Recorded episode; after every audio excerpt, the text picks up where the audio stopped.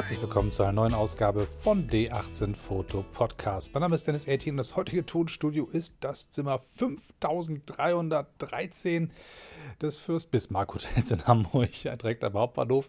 Ich habe einen Abend in Hamburg, weil ich morgen hier ein Seminar gebe und ich dachte, ich nutze mal die Zeit, einen Podcast aufzunehmen. Ist immer eine gute Gelegenheit, wenn man mal so im Hotel rumhängt und ein bisschen Langeweile hat und das Gefühl hat, die Welt hat einen vergessen, man weiß nicht, was man mit seinem Leben machen soll und sitzt in so einem kleinen Zimmer, starrt auf den Fernseher und denkt, oh Gott, es gibt wirklich nichts in dieser Flimmerkiste, was irgendwie interessant sein könnte. Also produzieren wir selber Content und das machen wir jetzt hiermit. Und zwar geht es heute um das Thema Herbst und Fotografie. Das heißt, es ist so, wie es draußen ist. Es ist kalt, es ist nass, es ist dunkel, es ist matschig und es stürmt und man hat eigentlich gar keine Lust, Bilder zu machen.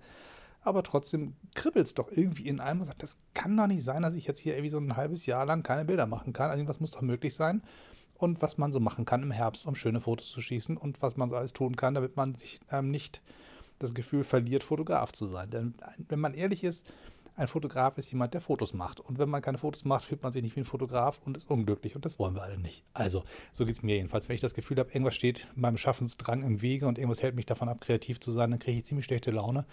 Und das will man A, mir nicht zumuten und niemand anders um mich herum am besten auch nicht. Und deswegen müsste man nach Wegen finden, auch bei widrigen Umständen ein paar schöne Fotos machen zu können und äh, schöne Fotoerlebnisse einzusammeln und das eine oder andere ähm, Kameraabenteuer zu bestehen. So, also ein bisschen das Wetter zu bekämpfen und den inneren Schweinehund, der gehört mir auch ein bisschen dazu und vor allen Dingen klarzukommen mit dem etwas anderen Licht, was man im Herbst hat und im Winter ähm, ist das nochmal wieder ein bisschen anders. Aber wenn wir uns die Herbstzeit erstmal anschauen, ist das definitiv eine Herausforderung, der man sich stellen kann und muss und vielleicht auch sollte. So, also fangen wir von vorne an. Was ist im Herbst anders als im Sommer? Klar, es ist weniger lange hell. Das heißt, wir haben weniger Zeit am Tag, wo man schöne Fotos im Hellen machen kann. Es ist meistens vom Wetter her nicht ganz so klasse. Das heißt, wir haben mehr Regentage, wir haben ähm, häufiger bedeckten Himmel. Das heißt, wir haben eine andere Art von Licht, von einer anderen Art von Beleuchtung plus nass. Und es ist natürlich irgendwie kalt und man hat immer das Gefühl, so richtig sich darauf einzulassen, wie das dann, wie eine Stadt so zu einem ist, mag man auch nicht so richtig fühlen. Das, also, ich weiß nicht, wie es euch geht, aber wenn man durch, wenn ich durch eine neue Stadt laufe und mich da noch nicht auskenne, dann laufe ich gerne meiner Kamera hinterher, gucke mich so ein bisschen um und finde einfach tausend Dinge interessant und schaue mal nach, was ich fotografieren kann. Und dann ist quasi die Linse meine Stadtführung und dann gucke ich mal ein bisschen rum und gucke um die nächste Häuserecke und gucke da nochmal an den Park und schaue mal noch, wie der Friedhof aussieht und brauche eigentlich gar keinen Fremdenführer. Mir reicht eigentlich völlig meine Kamera und ein bisschen Zeit.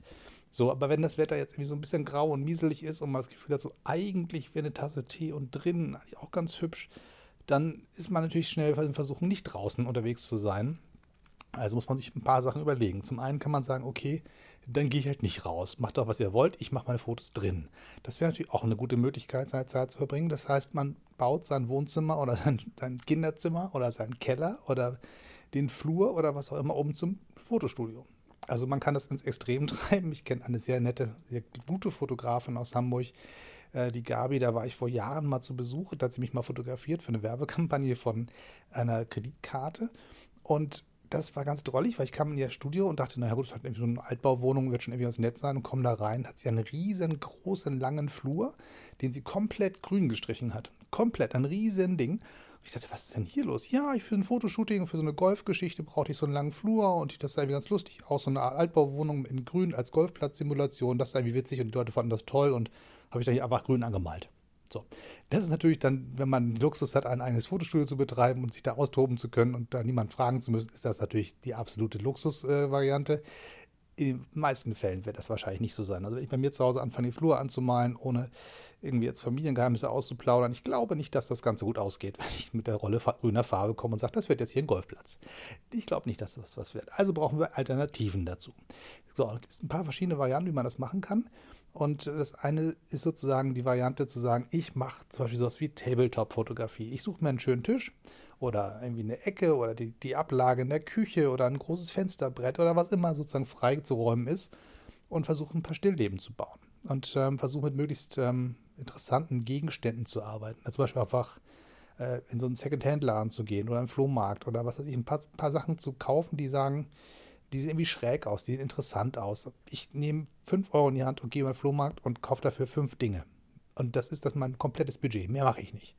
Und dann laufe ich los und finde altes Spielzeug, finde irgendeine schöne Teetasse, die vielleicht angeschlagen ist oder irgendetwas, ich weiß nicht, ob ihr die kennt, diese großen Pappkartons, die immer so rumstehen, von Haushaltsauflösung und so. Da sind so viele Sachen dabei, wo man sagt, das ist definitiv nicht mehr wert als 50 Cent, aber für so ein Foto kann man da ganz spannende Sachen finden und da findet man alten Bilderrahmen, die man nehmen kann. Und dann kann man da Dinge reinstellen oder rein, reinlegen oder man äh, nimmt einfach nur eine Ecke von einem Gegenstand und macht ein abstraktes Bild. Also man kann unglaublich viel machen mit wenig Aufwand, indem man einfach nur sagt, ich brauche eine freie Fläche, ein bisschen Licht und irgendwelche spannenden Objekte und dann gehe ich besonders nah ran. Das heißt, entweder Makrofotografie zum Beispiel, wenn ich die Möglichkeit habe, weil meine Kameratechnik das hergibt, oder ich gehe einfach nur nah ran und versuche sozusagen einen interessanten Bildausschnitt zu wählen, der durch die Nähe und das Verheimlichen des gesamten Objektes Interesse wirken, äh, wecken kann.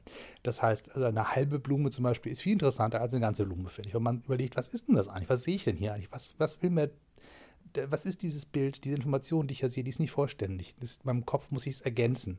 Und da kann man ganz tolle Sachen machen und dafür muss man definitiv nicht vor die Tür. So, ist halt eine Frage von Licht. Wie kann man das zu Hause machen? Im Zweifelsfall reicht eine Schreibtischlampe.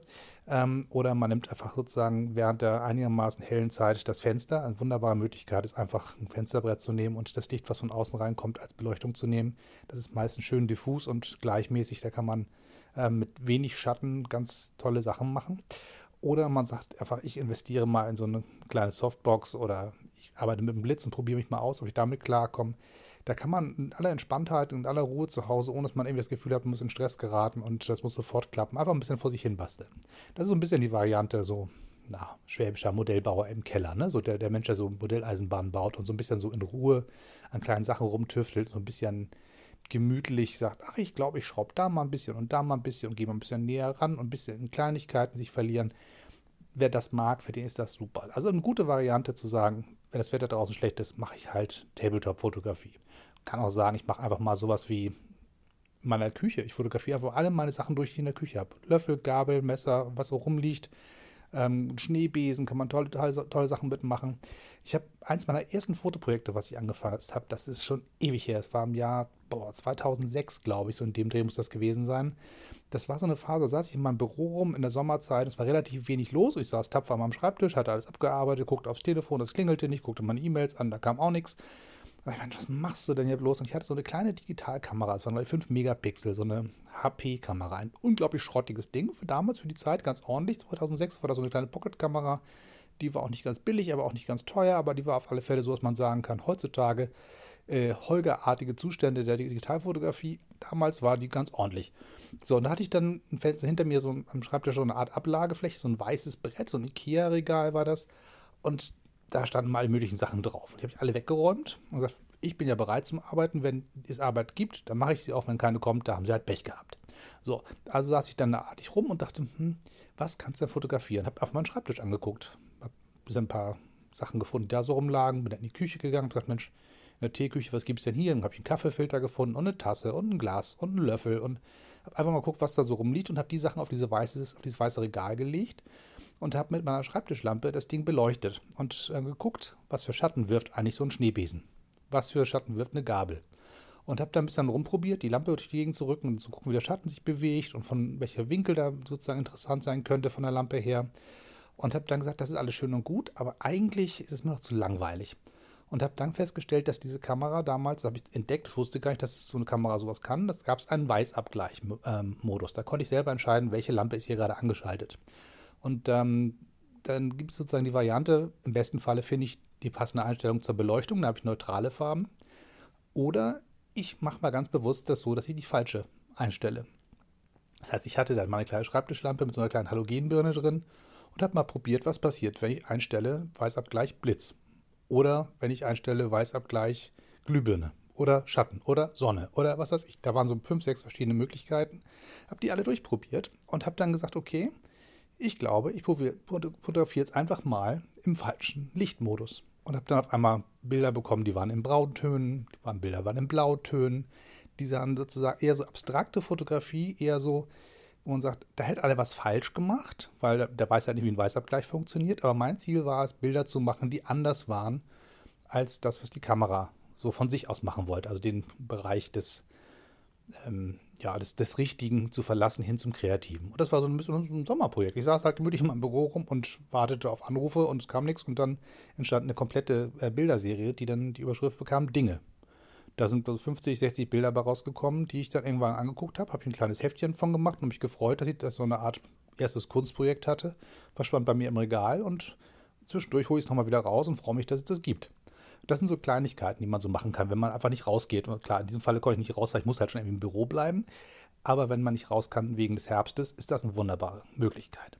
So, nun kann man sagen, ich gehe aber trotzdem raus möchte den Herbst genießen und ähm, entweder stürze ich mich in einem goldenen Oktober auf die schönen bunten Blätter und fotografiere die schön in Farbe und genieße nochmal die letzten Sonnenstrahlen. Das ist total klasse. und Das ist aber auch ein bisschen erwartbar und das ist dann auch eher die Variante Idealbedingungen im Herbst. Da braucht man, glaube ich, nicht so viel zu, zu sagen. Da kann man eigentlich nicht viel verkehrt machen. Wenn man in der Lage ist, einen C41-Film äh, ähm, zu belichten, ordentlich, und da hat man ein paar bunte Blätter im Bild, das ist eigentlich nicht verkehrt zu machen. Da wird es im, immer hübsch aussehen. So, aber was mache ich denn, wenn das Wetter nicht so klasse ist und es irgendwie regnet?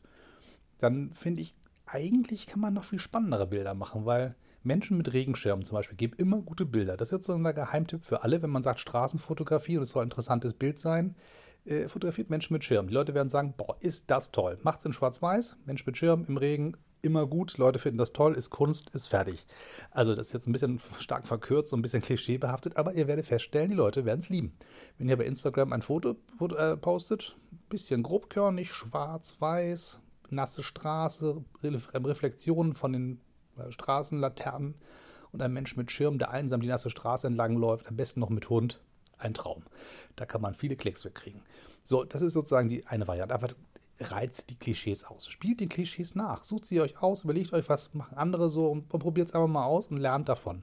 Einfach mal zu sagen, wenn die das erfolgreich machen, warum nicht ich auch? Und bei der Gelegenheit merke ich, ach so einfach ist das gar nicht mit der Belichtung. Die Idee ist einfach, aber dann heißt es, A, finde mal eine schöne Location, wo ist eine Straße, wo man Menschen so fotografieren kann, dass sie nicht im, im Alltagsgewimmel untergehen. Das heißt, tausende von Schildern und ähm, Autos und Fahrräder die rumstehen und engen Mülleimer. Und es steht ja so viel Schrott in der Gegend, wo man, was man mal so gar nicht merkt. Aber wenn ich ein einigermaßen aufgeräumtes Foto machen will, stelle ich fest, irgendwas ist immer im Weg. Das heißt, erstmal zu finden, eine schöne Location und zu sagen, okay, die Straße ist nass, da reflektiert irgendwas. Das heißt, ich muss gucken mit der Belichtung, dass ich da klarkomme. Dann fängt es an zu regnen, dann muss ich rauskriegen, wo stelle ich mich eigentlich hin? Will ich nass werden? Kann meine Kamera das ab? Kann ich das ab? Also allein die einfache Idee des Nachspielens eines Klischees, was erstmal relativ banal und einfach vorkommt, kann auch relativ komplex werden. Und sich da auszutoben, kann richtig Spaß machen. Ähm, nehmt ruhig einen Regenschirm mit. Ich finde es nicht äh, unangenehm, unter einem Regenschirm zu fotografieren. Man muss immer gucken, dass der so ist, dass es am besten einen langen Stiel hat, dass man sich ein bisschen einklemmen kann, dass man die nicht dauerhaft richtig festhalten muss, weil meistens braucht man ja doch zwei Hände zum Fotografieren. Aber mit einem schönen langstieligen Regenschirm kann man ganz toll in Ruhe fotografieren. Die Kamera bleibt trocken man selbst irgendwie auch. Und das ist dann irgendwie auch noch ganz romantisch. Und ich unterm Schirm und das Objekt meiner, meiner fotografischen, ähm, fotografischen Begierde ist auch unter einem Schirm. Also schöner kann es nicht sein. So, das heißt, das ist eine Variante. Ähm, was total spannend ist, wenn man schon nasse Straßen hat, ähm, zu gucken, wo gibt es große Pfützen. Und große Pfützen sind total spannende Fotoobjekte, mal zu gucken, was reflektiert sich darin eigentlich. Wenn ich da so reingucke und ähm, sehe dann eine Häuserecke, die sich in dem Wasser spiegelt, oder ein Fahrradreifen, der quasi nochmal verdoppelt, weil oben ein Fahrrad zu sehen ist und darunter nochmal das Spiegelbild des Fahrrades. Nämlich ein Bildausschnitt, wo ich diese Doppelkreise sozusagen fast zu acht führen kann. Oder sehe ich sozusagen etwas Abstraktes im Wasser, sondern eine Reflexion, die durch Wasserbewegung, durch Wind ein bisschen unklarer wird und gehe dann klein ran, suche einen kleinen Ausschnitt aus und habe einfach ein, Objekt, also was ich nicht lesen kann, aber was unheimlich spannende Muster gibt. Oder ich sage, es schwimmt ein Blättchen, ein, ein matschiges Blatt schwimmt im Wasser. Auch das kann ein tolles Bild sein. Also einfach mal zu gucken, was die Pfützen hier geben. Das ist ein total spannendes Ding. Da wundert man sich mal, Pfützen rennt man eigentlich immer drum rum als Erwachsener, anstatt da durchzupatschen. Aber wenn man sagt, das gucke ich mir ganz genau an, dann läuft man die Straßen, guckt gar nicht mehr nach oben, sondern immer nach unten und stellt fest, das ist total interessant. Da passieren ganze Film Kinofilme, wenn man da reinguckt und ähm, bleibt auch ein bisschen stehen und guckt sich ein bisschen an, was da sich da so verändert. Da laufen Menschen dran vorbei, man sieht quasi die Füße in der Spiegelung an dieser an der Wasseroberfläche sich reflektieren. Da kann man ganz tolle Sachen machen. Oder ein Auto, was vorbeifährt und man auf einmal feststellt, ähm, ich sehe das Auto gar nicht so richtig von, von oben wie normalerweise oder von der Seite, sondern schräg von unten durch die Reflexion ganz neue Perspektiven, die sich da ergeben. Da kann man wirklich tolles, spannendes bei sich in der Stadt entdecken. So, dann gibt es noch die Variante zu sagen, ich ähm, versuche einfach mal die klarzukommen mit wenig Licht. Das heißt, ich gehe auf lange Belichtungszeiten zum Beispiel. Ich benutze ein Stativ, nehme das mit und sage einfach, okay, ich weiß, es ist hier nachts, also es ist zu früh dunkel quasi, das ist das Hauptproblem. Dann bleibe ich halt trotzdem draußen, mache nochmal eine Stunde nach Feierabend und nehme ein Stativ mit, stelle mich dann irgendwo an den Straßenrand und fotografiere mal ein paar Light Trails. Das hat man früher einfach auch Spaß, als man zum ersten Mal entdeckt hat, was, dass eine Kamera einen B-Modus hat. Hat man gefragt, was heißt denn das B da? Und dann hieß es, ja, das ist der Bulb-Modus, wenn du da drauf drückst, solange du drauf drückst, solange bleibt die Linse offen und dann gibt es so Lichtstreifen. So, das hat man mir damals erklärt, fand ich spannend und habe es mal probiert, dachte, oh, das ist ja klasse. Meine erste Erfahrung war mit einer Minolta ähm, X300 auf einer Autobahnbrücke bei der A7 in Schnelsen in Hamburg obendrauf auf dem Stativ hatte ich nicht, habe ich, hab ich die Kamera quasi auf dieses ähm, Autobahngeländer gestellt, ordentlich festgehalten, damit das nicht wackelt und dann einfach ausgelöst, ganz lange und habe dann mein erstes Bild gemacht von einer Autobahn mit roten Lichtstreifen in eine Richtung und weißen in die andere. Also die Heck, Hecklichter und die Frontlichter. Das war ein echtes Erkenntnisding damals. Da war ich 13, 14, in dem Bereich muss das irgendwie gewesen sein. So, das ist total spannend, was man da alles entdecken kann. Und auch, wenn man jetzt ein bisschen fotoerfahren ist und so ein bisschen mehr weiß, wie das funktioniert mit Langzeitbelichtung, ähm, dann und so ein bisschen den Spaß daran entwickelt, sich warm anzieht und rausgeht und ein bisschen das Abenteuer erlebt, dann sagt, okay, es ist jetzt irgendwie matschig dunkel, aber ich habe hier was Neues, einen neuen Spielplatz zu entdecken. Ich entdecke meine Stadt komplett neu und probiere einfach mal aus, wie, wie, das so ist, wenn ich Sachen angucke und stehen bleibe und nur eine Situation habe und die aus drei, vier verschiedenen Perspektiven, verschiedene Längen fotografiere. Da kann man ganz äh, spannende Dinge entdecken. Eine einfache Straßenkreuzung kann total aufregend werden. Braucht man gar nicht weit zu laufen. So, nur ist die Frage ein bisschen ähm, Equipment. Also ich habe eben schon gesagt, im Winter wenn, oder im Herbst, wenn es draußen dunkel ist, ist ein Stativ eine super Sache, weil man einfach mit wenig Licht klarkommen muss.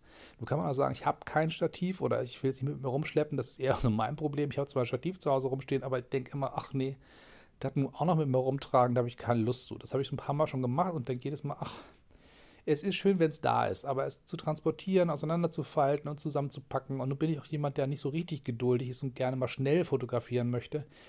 Das ist irgendwie nicht so richtig meins. Und da gibt es verschiedene Varianten, wie man trotzdem die Kamera ganz gut stabilisieren kann. Eine Variante ist zu sagen, ich nehme einen äh, Kameragurt, hänge mir den um den Hals, spanne mit meinen beiden Armen die Kamera sozusagen im, im ähm, in diesem Band sehr stark an den Hals. Ich habe quasi eine Dreipunkt-Haltung, also zwei Hände an der Kamera und einmal den Halspunkt mit dem Gurt rum als Stabilisierungsanker. Und dann kann man relativ lange so eine Linse offen lassen, ohne dass man verwackelt. Man muss ein bisschen ausprobieren, ordentlich festen Stand und dann wirklich die Arme richtig reinspannen in das, in das ähm, in den Gurt und dann fotografieren. Da kann man natürlich meistens nicht genau durch die Linse gucken. Da muss man so ein bisschen zielen. Wenn ihr digital fotografiert, ist es einfach. Nehmt ihr einfach euer Display, guckt da drauf und guckt nicht durch den Sucher. Wenn ihr analog fotografiert, dann ist das schon ein bisschen schwierig. Dann ist eher die Variante, ich ähm, gucke mir das ganz genau an und ähm, versuche sozusagen ähm, zu wissen, was ich fotografieren möchte und mache dann dieses Foto mit ein bisschen Abstand und Ziel so ein bisschen, das ist so ein bisschen die, die Lomo-Variante. Also nicht ganz präzise kann man so arbeiten, aber für alle Digitalfotografen ist das eine total einfache Möglichkeit mit dem Display, indem man die Kamera stabilisiert über den Gurt. Also Dreipunkthaltung sozusagen. Dann gibt es noch die ganze Variante zu sagen, ich suche mir einfach natürliche Stative. Ich laufe durch die Stadt und schaue mal nach, wo ich meine Kamera draufstellen kann. Also wie auf dieser Autobahnbrücke. Das würde ich mir nicht empfehlen. Wenn man das macht, dann bitte so, dass diese Kamera schön gesichert ist und nicht runterfällt außerdem, weil da geht richtig was schief. Das ist also hochgradig gefährlich. Deswegen bitte nur dann nachmachen, wenn ihr wirklich wisst, dass da nichts passieren kann. Also am besten mit dem Gurt die Kamera festknoten oder irgendwas in der Art, dass man wirklich ganz sicher sein kann, dass da nichts außersehen runterfällt. Aber sowas wie ein, ähm, so, so ein Poller, der irgendwo steht oder so ein, so ein Stromkasten. Da steht am Straßenrand immer irgendein so grauer Kasten rum, der keine wirkliche Funktion erfüllt, die man irgendwie nachvollziehen kann. Und da kann man aber eine Kamera draufstellen und die als Stativ benutzen. Es gibt erstaunlich viele Möglichkeiten, Kameras abzustellen und dann sicher zu fotografieren. Und am besten dann einfach zu sagen, wenn die Kamera die, die Möglichkeit hat, mit einer, einem Selbstauslöser das so zu machen, dass man sagt, man richtet das alles ein, stellt den Selbstauslöser ein, drückt auf Auslösen, lässt die Kamera los, sorgt dafür, dass die letzten Vibrationen sozusagen aus der Kamera rausgehen durch den Zeitverlauf und dann löst die Kamera aus. Ein paar Sekunden nachdem man sie losgelassen hat, ist definitiv ruhig und wackelt nicht mehr. Da kann man sozusagen der Kamera noch ein bisschen mehr ähm, abverlangen, als wenn man sie sozusagen mit dem normalen Auslöser auslösen würde. Also die, die Selbstauslöserfunktion ist nicht nur gut für ähm, ehemalige Selfies am Strand, sondern auch äh, für Langzeitbelichtung. Es ist eine sehr gute Möglichkeit, dafür zu sorgen, dass die Kamera nicht wackelt beim Auslösen. Weil selbst das Auslösen, auf man ganz vorsichtig ist, man, man schubst die Kamera immer ein ganz klein bisschen und Bei Langbelichtung sieht man dann auch relativ schnell Verwacklung und wenn man wirklich gestochen scharfe Langzeitbelichtung haben möchte, ist es gut, die Kamera dabei nicht anzufassen. Also ein Kabelauslöser geht natürlich auch, wenn man den hat. Nicht jede Kamera hat eine Möglichkeit, das anzuschließen. Manchmal hat man die Möglichkeit, es ist toll. Aber auch wieder ein Stückchen Equipment mehr, was man mit sich rumschleppen muss. Wenn man es hat, klasse. Wenn nicht, ist halt die beste Variante, mit einem Selbstauslöser zu arbeiten. So, da gibt es noch die Variante, was mache ich eigentlich zum Regenschutz? Also Regenschirm, habe ich gesagt, ist das wahrscheinlich das Allerbeste, was man machen kann. Einfach ein, sich selber ein Zeltdach zu bauen, was man sich rumtragen kann, ist wahrscheinlich das Beste wenn man sagt, ich gehe viel rein und viel raus. Also wenn ich viel unterwegs bin, vielleicht in den Abendstunden unterwegs bin, dann gehe ich nochmal in einen Café oder gehe ich nochmal in einen Laden rein, gehe raus und fotografiere und gehe wieder rein und es ist ein bisschen nass und feucht und drin ist es warm und draußen ist es kalt. Da gibt es schnell mal eine beschlagene Linse und das ist nicht so richtig schön. Deswegen ähm, ist immer ganz gut zu sagen, ich nehme einfach zum Beispiel eine große Ziploc-Tüte mit und stopfe meine Kamera einfach rein, bevor ich äh, rein und raus gehe und diesen, diesen Temperaturwechsel quasi so zu haben, dass die Kondensation nicht auf der Linse passiert, sondern auf der Tüte. Das ist eine ganz gute Variante. Da kann man noch mal ein bisschen was äh, schützen. So, ähm, wenn ihr eine Kamera habt, die sehr wasserempfindlich ist, wo man wirklich sagt, das ist jetzt ein, ein äh, das Ding mag es nicht nass zu werden, dann seid vorsichtig, macht euch nicht unglücklich, macht die nicht kaputt. Aber die meisten, gerade die analogen Kameras, sind doch ganz schön hart im Nehmen. Also ähm, alles, was sozusagen keine Elektronik drin hat, ist definitiv robust und kann was ab. Also wenn ihr mit der alten äh, Zenit-Kamera loszuckelt, da passiert euch gar nichts. Oder die ganzen russischen Range Rangefinders oder ähm, sowjetischen Range Rangefinders, da passiert euch wirklich nichts. Die können wirklich ordentliches ab. Da könnt ihr im strömenden Regen mit fotografieren. Das macht nichts. Es gibt sogar Leica-Benutzer, die das machen und sagen, komm, das ist so, so gut gearbeitet, das Ding, das mache ich jetzt trotzdem. Ich weiß nicht, ob ich das machen möchte mit, meinen, äh, mit einer teuren Leica. Das muss man sich wirklich selber trauen. Also würde ich auch nicht empfehlen wollen. Aber gerade wenn es analoge Technik ist, die einigermaßen stabil gebaut ist, da kann man wirklich äh, schon mehr dem trauen als bei Digitalkameras. Bei Digitalkameras gibt es ja immer den Hinweis, dieses Ding ist spritzwassergeschützt, das Ding ist richtig wasserdicht. Da gibt es schon ein paar, die wirklich dann richtig was abkönnen, aber die werden halt auch ganz schnell mal wieder teurer. Also so eine spritzwassergeschützte Digitalkamera, das ist auch eher das obere Preissegment. Und da muss man sagen, na gut, also wer so, ein, so viel Geld für eine Kamera ausgibt, der ist dann auch wetterfest oder soll auch losziehen. Aber die meisten werden ja sozusagen relativ günstige Kameras dabei haben, oder zumindest, wenn sie eine teure haben, werden sie nicht das Geld haben, mal eben schnell eine zweite zu kaufen, falls die mal kaputt geht. Deswegen immer schön vorsichtig sein. Was immer gut ist, ist tatsächlich zu sagen, ich ähm, versuche mich mit dem Regenschirm zu schützen. Oder ich gehe zum Beispiel unter am Haus, Haus einfach in Hauseingänge rein, fotografiere da raus, stelle mich quasi unter und fotografiere von da aus auf die Straße hinaus. Ist mal eine gute Variante, sich ein bisschen selber vor Regen zu schützen und damit die Kamera auch. So, nun ist ein bisschen die Frage, was kann man für schöne Fotoprojekte noch so machen im Herbst? Und das ist eigentlich jetzt gar nicht so an mir, euch da tausend Vorschläge zu machen, aber ich möchte mal eine, Challenge aussprechen und äh, sagen, probiert es doch einfach mal aus, zu sagen, ich gehe genau an dem Tag raus, wenn ich für mich selber klar habe, nee, ich gehe nicht. Keine Chance. Ich gehe nicht raus bei dem Wetter dann zu sagen, okay, wenn ich das Gefühl in mir habe, dann zwinge ich mich selbst, weil der Olle 18 das gesagt hat oder weil der eigene Fotograf im Herzen sagt, nun geh mal raus und geht vor die Tür und probiert euch aus. Gerade in dem Moment, wo ihr das Gefühl habt, jetzt würde ich normalerweise niemals rausgehen, wenn man diesen inneren Schweinehund besiegt hat und draußen ist und feststellt, ey, guck mal, da geht ja was, dann kann das richtig süchtig machen, gerade in, in, in ähm, Zeiten draußen zu sein, wo es wirklich keinen Spaß macht, zu sagen, ich suche mir den Spaß und durch eine verregnete Fensterscheibe in ein Lokal rein zu fotografieren, wo das Wasser drunter läuft, wo man überlegen kann, stelle ich vorne die Wassertropfen scharf und das, lasse das dahinter unscharf werden oder andersrum. Ähm, oder ich setze mich in mein Auto und fotografiere von innen nach außen. Wenn man sagt, ich will ein bisschen im Trocknen sitzen, dann setze ich mich einfach in mein Auto und lasse das Regenwasser an den Fensterscheiben abperlen und fotografiere hinaus in die Stadt durch meine verregnete Fensterscheibe. Total tolle Effekte, die man damit machen kann.